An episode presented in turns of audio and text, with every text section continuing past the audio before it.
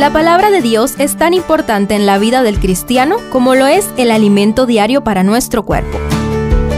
Estudia con nosotros el capítulo del día en Reavivados por su palabra. Apocalipsis 6 inicia desde la sala del trono la segunda línea profética de los siete sellos que describen el desarrollo del gran conflicto en la tierra y cómo afecta al pueblo de Dios. Estudiemos los primeros seis. Primer sello. Miré y vi un caballo blanco, el que lo montaba tenía un arco y le fue dada una corona y salió venciendo y para vencer, declara el verso 2. Si Apocalipsis, igual que Daniel, va colocando líneas proféticas paralelas, es fácil identificar los siete sellos con periodos históricos semejante a las siete iglesias. La pureza del blanco, el arco guerrero y la guirnalda de victoria son perfectamente aplicables a la era apostólica de la iglesia cristiana. ¿Eres un cristiano victorioso en medio de tantas luchas y pruebas? Segundo sello salió otro caballo de color rojizo, al que montaba le fue dado poder para quitar la paz de la tierra y hacer que se mataran unos a otros, y se le dio una espada muy grande, según el verso 4. He aquí la otra cara de la guerra, falta de paz, sangre y muertos. Encaja con las sangrientas persecuciones que sufriera la iglesia cristiana por parte de varios emperadores romanos del año 100 al 313 después de Cristo. ¿Seguirías siendo fiel si fueras perseguido a muerte por las Fuerzas Armadas de tu país? Tercer sello.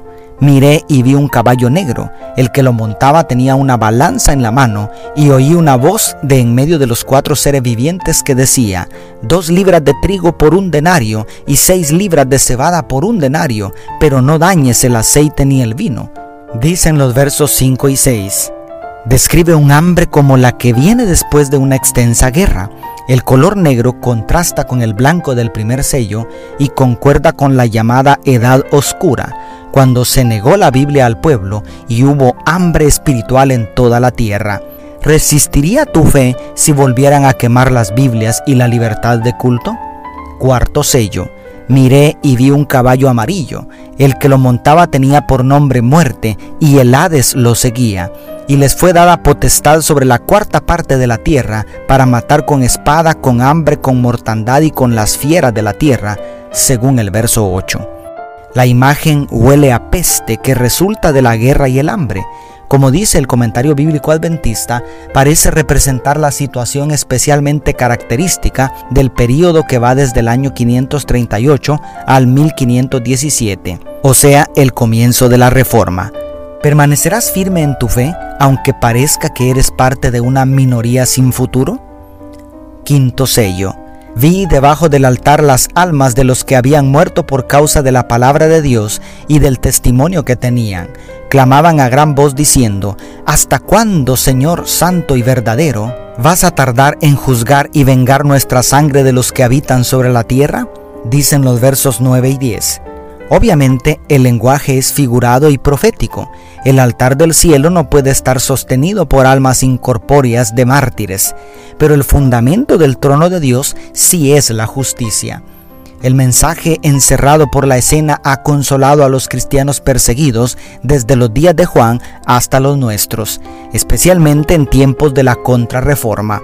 ¿Estás dispuesto a morir por tu fe? Y sexto sello. Miré cuando abrió el sexto sello y hubo un gran terremoto. El sol se puso negro como tela de luto, la luna entera se volvió toda como sangre y las estrellas del cielo cayeron sobre la tierra. El cielo se replegó como un pergamino que se enrolla y todo monte y toda isla fueron removidos de sus lugares. Dicen los versos 12 al 14. De lo político y religioso pasamos a las catástrofes en la tierra y en los astros.